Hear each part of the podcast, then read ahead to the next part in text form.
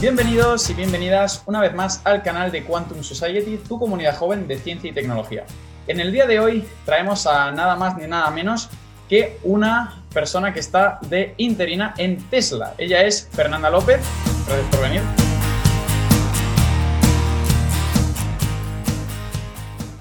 Dicho eso, vamos a hacer una breve presentación para que sepas a quién estamos entrevistando, porque la verdad, dada la corta edad, no ha perdido el tiempo. Bueno, Fernanda López es originaria de Monterrey, México, y crecida en Guadalajara. Actualmente es estudiante de marketing en la Northeastern University en Boston y a día de hoy se encuentra como interina en la automovilística eléctrica Tesla, antes Tesla Motor. Como apasionada por el emprendimiento, colabora en varias fundaciones estudiantiles que ayudan a otros estudiantes a emprender sus propios proyectos, startups y demás. Además, ha trabajado como co-op, que es algo así como trabajar durante eh, un semestre eh, full time todo el tiempo en varias empresas dentro de las secciones de marketing, eh, analista de mercados y a día de hoy como Manufacturing Engineering en Tesla. Mm, bueno, Fernanda, nos encantaría que nos contases un poco, nos des tu opinión de por qué crees que Tesla está cosechando tanto éxito en la actualidad. Es una pregunta muy buena y creo que sí tiene muchas respuestas que pueden ser posibles, pero en mi perspectiva tiene que ver mucho con su gente. No solo es una compañía que tiene una misión súper importante que la verdad también ha ayudado al mundo en muchas maneras, pero la gente que trabaja en la compañía es sumamente capable, tienen una pasión que de verdad no puedes encontrar en donde sea y están muy sienten la responsabilidad de poder mover a la compañía adelante. Sienten la responsabilidad no solo de que yo trabajo para esta compañía, pero yo soy parte responsable del cambio y necesito hacer algo al respecto para que todo salga al pie de la letra, que salga increíblemente. Entonces yo creo que la verdad cuando puedes unir una misión muy grande con una pasión y con un grupo de personas que en verdad están sintiendo la responsabilidad de seguir adelante, hay algo padrísimo que puede pasar y que a lo mejor deja responderse un poquito más. Todas las palabras están en inglés ahorita, entonces necesito traducirlas. Sí, no hay problema. Ok. Yo creo que en cuestión de por qué la compañía también ha podido alcanzar tanto, no es solo la pasión que tiene la compañía, la misión, pero también el grupo de personas que puede moverla adelante. Entonces, cuando la gente no solo siente que es un empleado más de la compañía, pero en realidad pueden traer sus propias ideas, sus propias innovaciones y se toman las cosas con mucho respeto, es algo padrísimo que puede pasar y que puede en realidad hacer que cosas grandes, increíbles. ¿Notaste mucha diferencia en ese cariño hacia la compañía, digamos, hacia todo lo que engloba Tesla, en diferencia a otras empresas con las que hayas colaborado?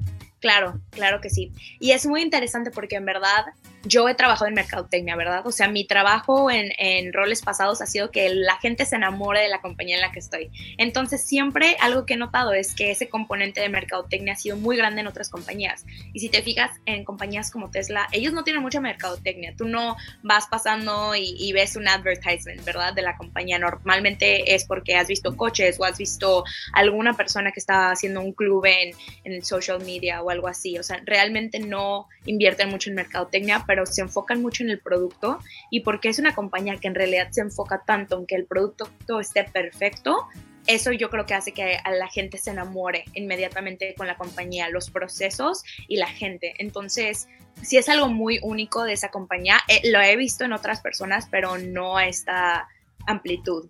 Estandarizado, claro. Mm, genial, eso del utilizar el producto de por sí como propia publicidad me parece espectacular. Sí. Y siguiendo en una línea similar, la frase de la misión o el objetivo de, del mundo es acelerar hacia una transición a las energías sostenibles está en boca de todos a día de hoy. ¿Cómo está logrando Tesla este cometido y cuáles son sus objetivos hacia el futuro?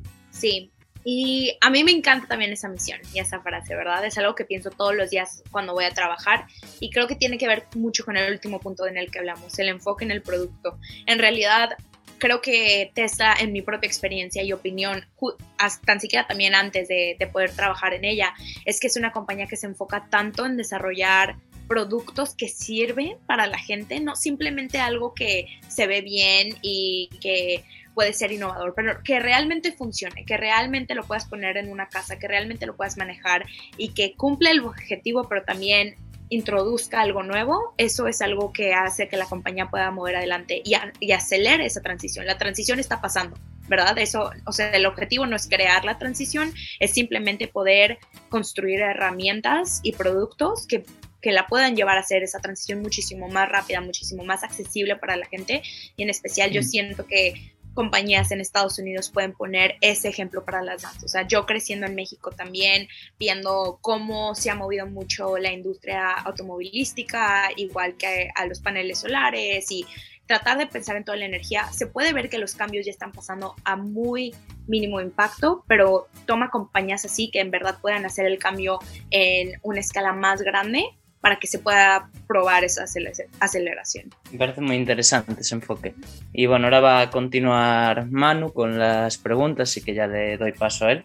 Bueno, la, siguiente pregunta, ya que hemos estado hablando tanto de la empresa, ¿no? de, Tesla como, digamos, buque insignia quizá del propósito ¿no? para el consumidor y de la filosofía de empresa, ¿no? de equipo, eh, puede que tenga, de hecho, sabemos que probablemente tenga mucha, mucho que ver en esto Elon Musk, ¿no? La, figura es, eh, digamos, el, cabeza de Tesla, SpaceX y demás. Entonces, la pregunta es, bueno, primero, si has tenido la oportunidad de conocerlo ya, y dos, eh, independientemente de esta respuesta, queremos saber qué es lo que más admiras de él y crees que es lo que más admira el resto del equipo de, Elon y le permite, eh, digamos, esa motivación al resto de trabajadores. Sí, como he tenido mi internship ahorita totalmente remote, remote, o sea, he trabajado aquí desde Boston, no he tenido la oportunidad, pero claro que a veces en cuestión de sus videos o cosas que pasan en el afuera externo, o sea, yo trato de aprender, entonces no he tenido esa oportunidad, creo que también este, sería increíble, pero igual es como qué vas a hacer en ese momento, entonces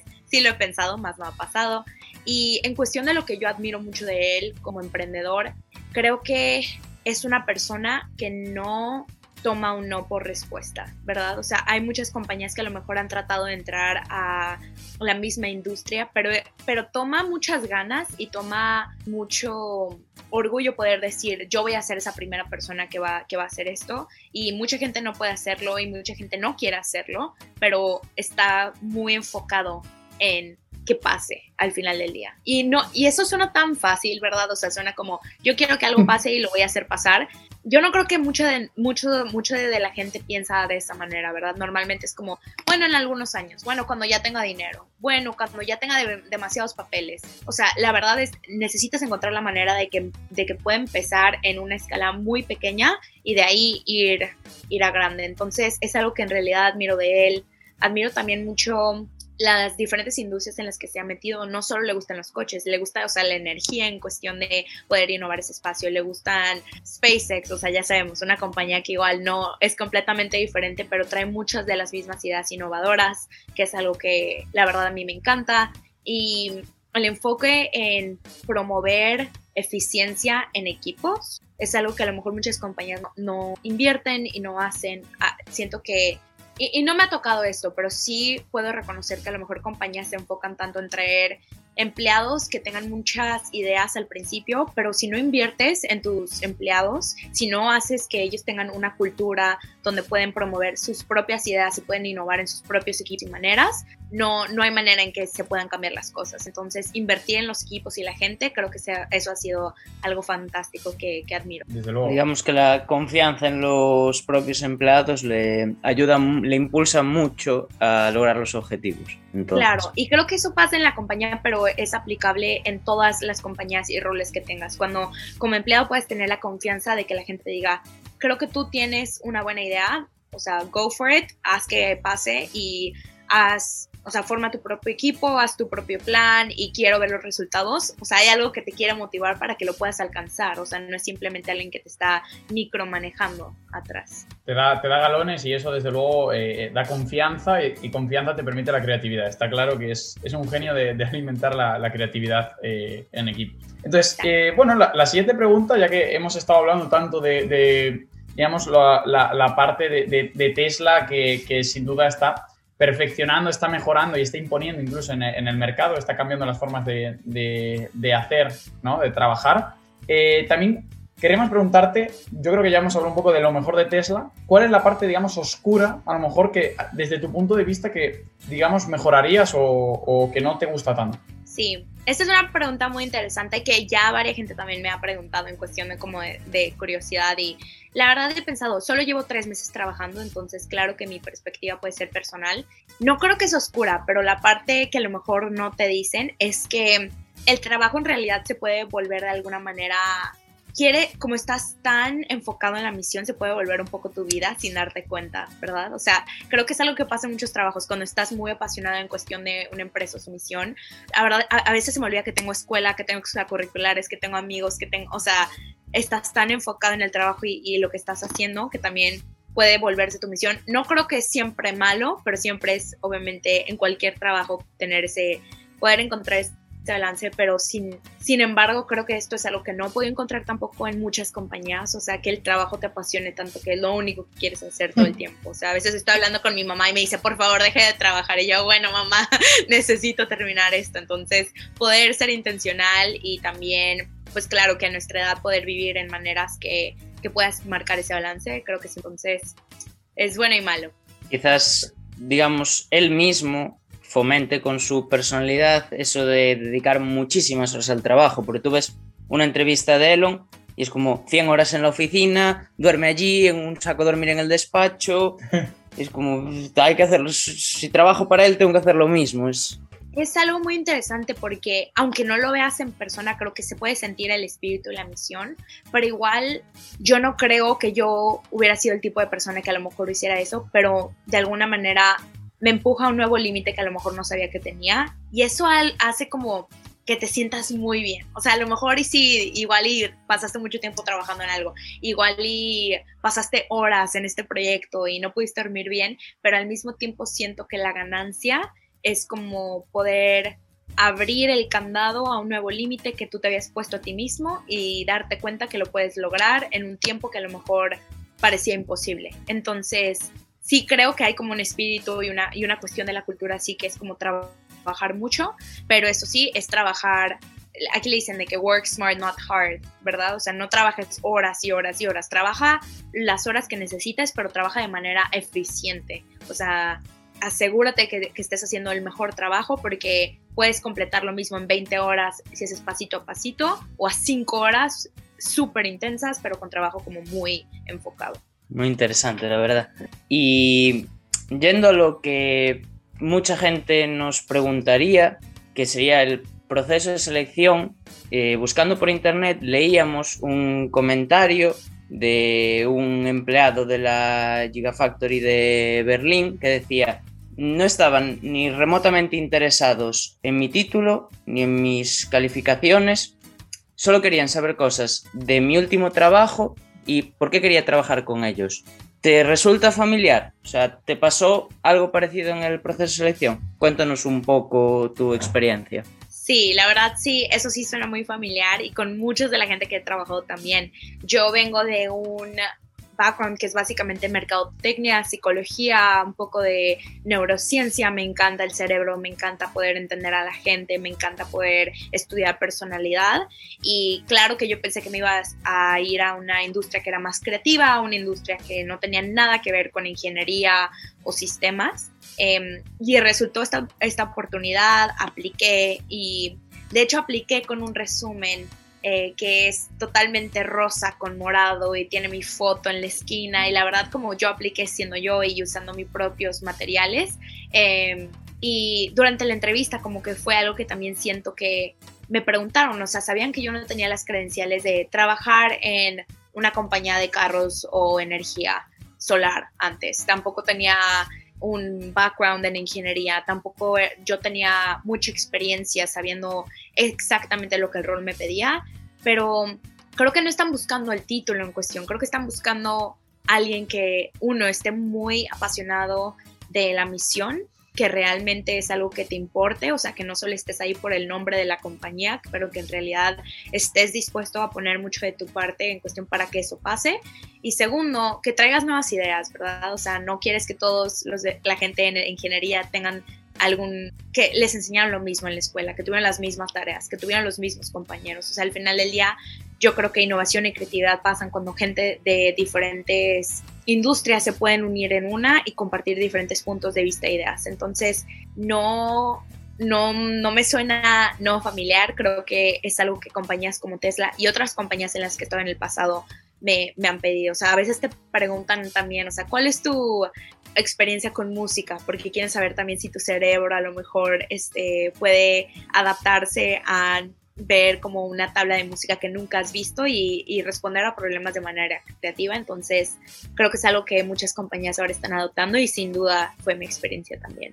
Yo creo, además, que, es, que, es, filosofía completamente, digamos, a la americana, ¿no? El, el, el, cómo más que el qué, porque de hecho, si tú haces una aplicación a una universidad en América, es, bueno, quitando que en España no hay ni siquiera carta de motivación, eh, allí incluso te pueden preguntar qué haces para divertirte. ¿vale? Experiencia personal. O sea, ¿qué haces para divertirte? Eh, ¿Qué es lo que más te gusta del trabajo en equipo? Esas cosas que llevan al trasfondo de la persona, ¿no? A cómo reaccionarías tú. Eso creo que es completamente americano y Tesla lo está empleando. Sí, no, sí, y, la gente se enfoca mucho en el como aquí. Quieren saber que puedes ser una persona versátil y al final del día no te quedes en un solo equipo, pero puedas poder promover tus ideas en diferentes equipos también. Y ¿Cómo fue ese proceso de aplicar para Tesla? ¿Cómo alguien, un estudiante de prácticas desde la universidad, podría entrar a trabajar allí? Mm, ¿Recomendarías, bueno, supongo que sí, realmente eh, hacer todo lo que puedas para entrar? O sea, aplicar, ayer leía una chica que les había mandado cuatro o cinco veces, al final la habían cogido, ¿vale la pena? vale mucho la pena y las maneras no son estándares. O sea, hay gente que te puede aplicar cinco veces y no pueden escuchar nada. Conozco otra gente que aplicó y al día siguiente le mandaron mensaje. Oh. Conmigo a lo mejor se tardaron dos semanas. Eh, hay gente que se tarda un mes. La verdad, este es un proceso que yo claramente también quiero, quiero aprender, pero en cuestión de, cómo aplicar realmente en línea, eso nunca falla. Yo, así fue la primera vez que, que pude aplicar. Aplica en línea y parte de mí era como que no apliques a ciertos trabajos que están en línea porque obviamente pues no sabes si lo van a leer, no sabes ni a dónde se va, o sea, al final nunca sabes, o sea, el click, el, el, recruiter si se metió a, a, la página en ese mismo minuto y vio tu resumen y lo abrió, o sea, la verdad no, nunca falla aplicar en esos momentos. La verdad también yo estoy muy afortunada que Northeastern tiene varias em, relaciones con diferentes compañías, no solo con Tesla, pero tienen relaciones con varias compañías, entonces en el portal de la universidad también ofrecen oportunidades para diferentes co-ops, que es lo que tenemos ahí en Northeastern. Entonces, aplicar en línea es lo primero. Si no llegas a escuchar, pues también mandar mensajes a la gente que puedas encontrar a lo mejor en LinkedIn preguntándoles de su propia experiencia, si tienen algunos tips.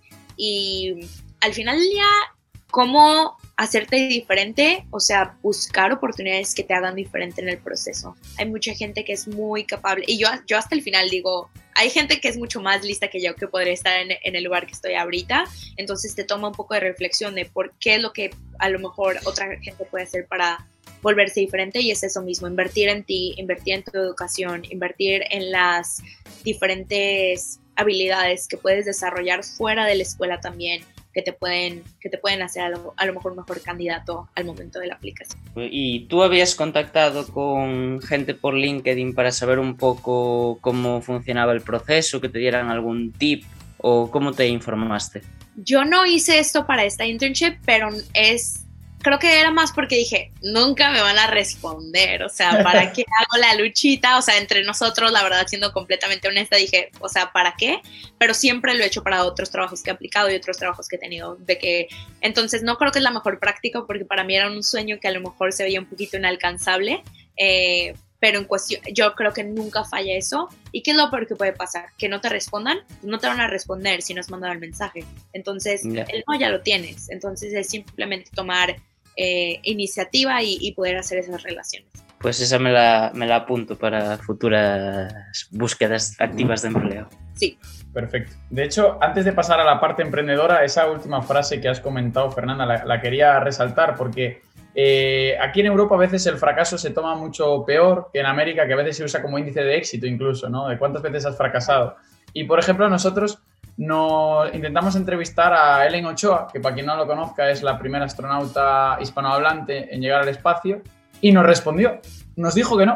Y desde luego no nos pudimos poner más contentos, porque nos dijo que no, pero nos ha respondido. Y eso desde luego ya supuso un, un incentivo y de hecho, esta entrevista fue consecutiva a ese no de Ellen Ochoa, que si no, no se habría dado, ¿no? Es un poco el, ah, sí, pues voy a conseguir esto ahora. Creo que hay que aprender de los fracasos mucho más que del éxito. Claro. Entonces, dicho eso, vamos a la parte como emprendedora, que Fernanda tiene mucho que opinar aquí, y eso a mí personalmente me encanta. Y lo primero, eh, ¿crees que el papel de la mujer está creciendo con los años en los campos tanto científicos como técnicos y demás? Y luego, eh, ¿qué piensas también emprendiendo? Ya que tú estás en una iniciativa WeBuild, que puedes hablar de ella ahora, por supuesto, y si Tesla es un ejemplo de ello.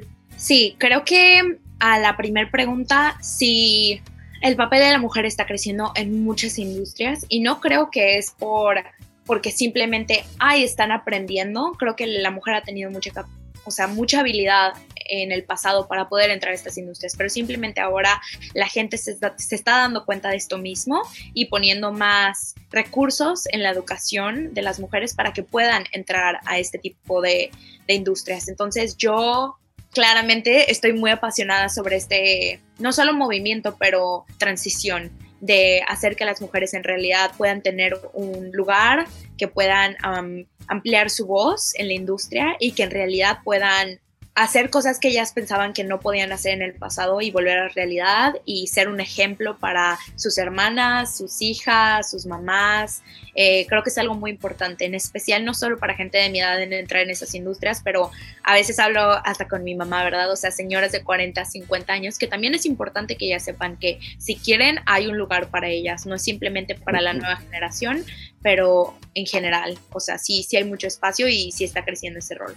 Para el segundo, yo como he estado muy apasionada en esta iniciativa, en Northeastern tenemos un programa incubador para compañías. Entonces, ¿qué significa este programa incubador? Este, nosotros trabajamos con mujeres que quieren ser emprendedoras en Northeastern y las ponemos en este programa para que puedan tener recursos para algún día poder crear su propia compañía, su propio negocio y, y liderar su propio equipo. Entonces, es algo increíble poder ver a, gente de 19 años querer hacer una app, querer usar conceptos como artificial intelligence, machine learning, cosas que a lo mejor tú dices, yo no tengo idea de qué es eso, y poderlos ayudar en una capacidad pequeña, pero que para ellas significa mucho. Entonces, eso es, ha sido lo más increíble en este programa en el que manejo con otra persona que se llama Rachel Dom aquí en Northeastern.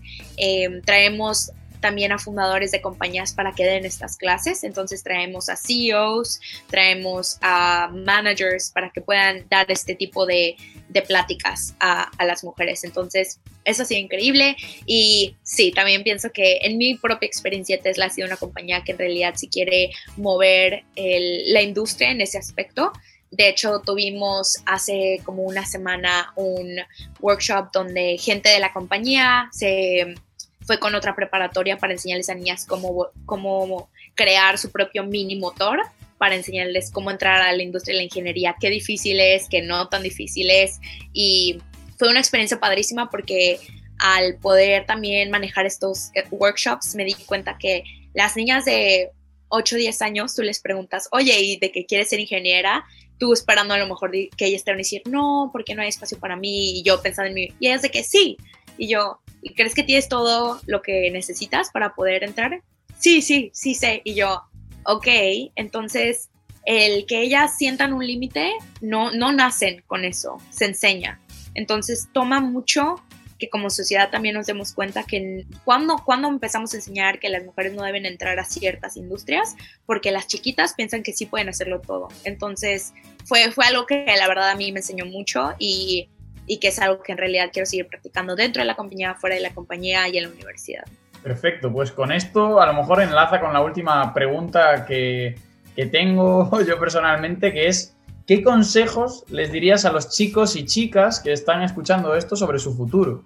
Claro, hay muchas maneras de llegar a donde quieren estar, todos. O sea, tus sueños no tienen un camino lineal y creo que eso es lo que más he aprendido. No necesitas seguir el camino tradicional para poder alcanzar tus sueños. No necesitas estudiar ingeniería y hacer eh, prácticas en ingeniería y volverte ingeniero en una compañía que quieres de ingeniería. O sea, puedes estudiar mercadotecnia, te pueden contar psicología, puedes, eh, o sea, yo en los en mi tiempo libre bailo y tomo fotos y al final puedo trabajar en, en ingeniería. Entonces, es muy importante que invertir en nosotros mismos, pero invertir más en lo que le llamamos las soft skills. No simplemente la manera de hacer las cosas, pero cómo eres como persona, qué tan adaptable eres, qué tan buena persona eres comunicando tus ideas en papel y oralmente, eh, cómo puedes recibir los consejos de la gente de una buena manera y tú también dar otros buenos consejos.